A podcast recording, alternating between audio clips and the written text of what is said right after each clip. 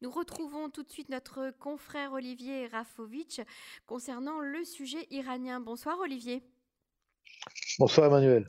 Alors le sujet iranien continue à faire couler beaucoup d'encre. Euh, Olivier, Benny se semble être très contrarié euh, des, fuites qui ont, qui ont eu lieu. Il a sermonné un peu euh, le Shabak. Qu'en est-il exactement?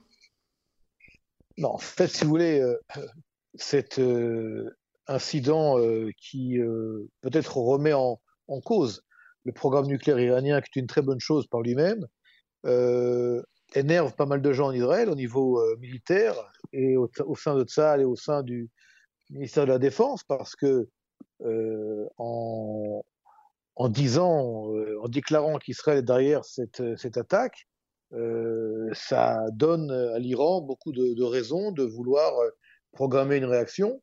Vous savez que de manière générale, Israël, lorsque nous passons à l'action au niveau militaire, au niveau du renseignement ou autre, euh, le silence est de règle. Et là, il y a comme une espèce de,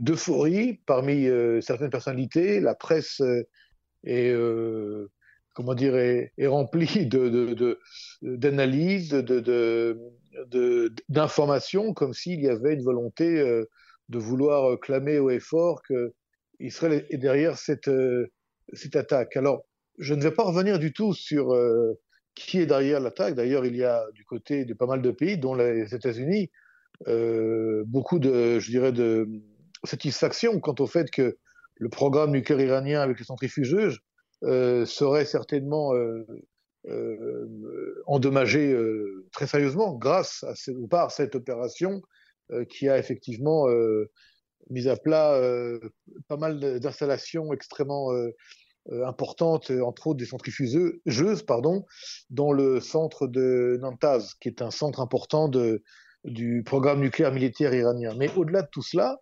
euh, encore une fois, grâce à cette opération-là, qui est une très bonne chose pour euh, euh, pas mal de pays, dont évidemment l'État d'Israël, il y a aussi une volonté de ne pas vouloir ameuter les Iraniens et de créer une réaction. Or là, à force de, crier euh, qu'Israël est derrière cette opération, euh, il y a comme euh, un risque qui va en grandissant que l'Iran n'ait pas d'autre option que d'utiliser la force militaire en tant que réaction contre Israël, si Israël, encore une fois, est derrière cette opération.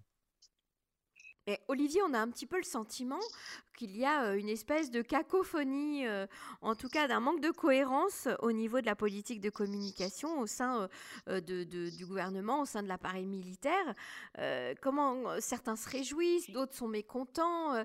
vous avez l'impression que c'est calculé tout ça ou, au contraire pas du tout calculé et, malheureusement mal calculé?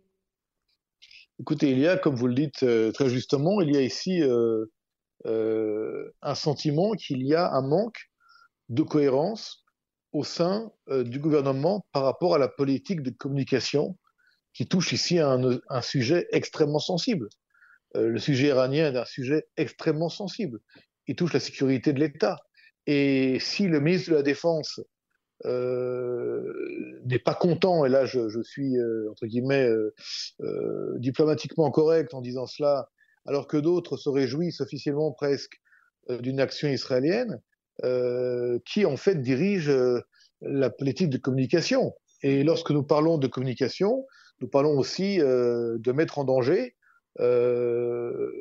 Israël, parce que vous savez que les mots ont une importance, surtout face à des actions extrêmement sensibles qui touchent les intérêts d'État, et le nucléaire iranien est une menace existentielle.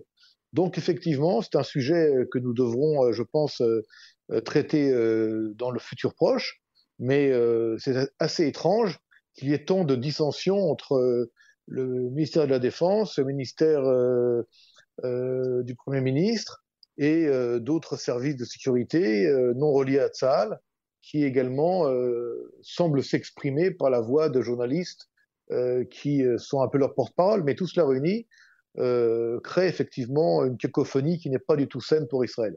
Vous avez le sentiment que c'est lié à l'instabilité euh, politique euh, du moment ou pas? Je vais vous répondre franchement, je, ne l'espère pas. D'ailleurs. Parce qu'il ne faudrait pas que les Iraniens s'en rendent compte. Hein. D'ailleurs, aujourd'hui, on a interrogé Benny Gantz en lui demandant est-ce que vous pensez qu'il y a une liaison entre la politique israélienne et, et, et ses déclarations ou ses fuites. Il n'a pas répondu. Il a dit qu'il avait confiance euh, dans Netanyahou, dans sa, dans sa vision euh, sécuritaire et dans son expérience, mais euh, il est clair que la situation politique instable et la coalition qui ne se fait pas encore peut produire, je dis bien peut produire, hein, je, je, suis prudent dans mes mots, peut produire des effets de manche, entre guillemets, au niveau communication, pour, pour pouvoir, quelque part, comment dire, s'attirer les soutiens de certains et la volonté de, pouvoir créer euh, des coalitions grâce à une politique sécuritaire ferme.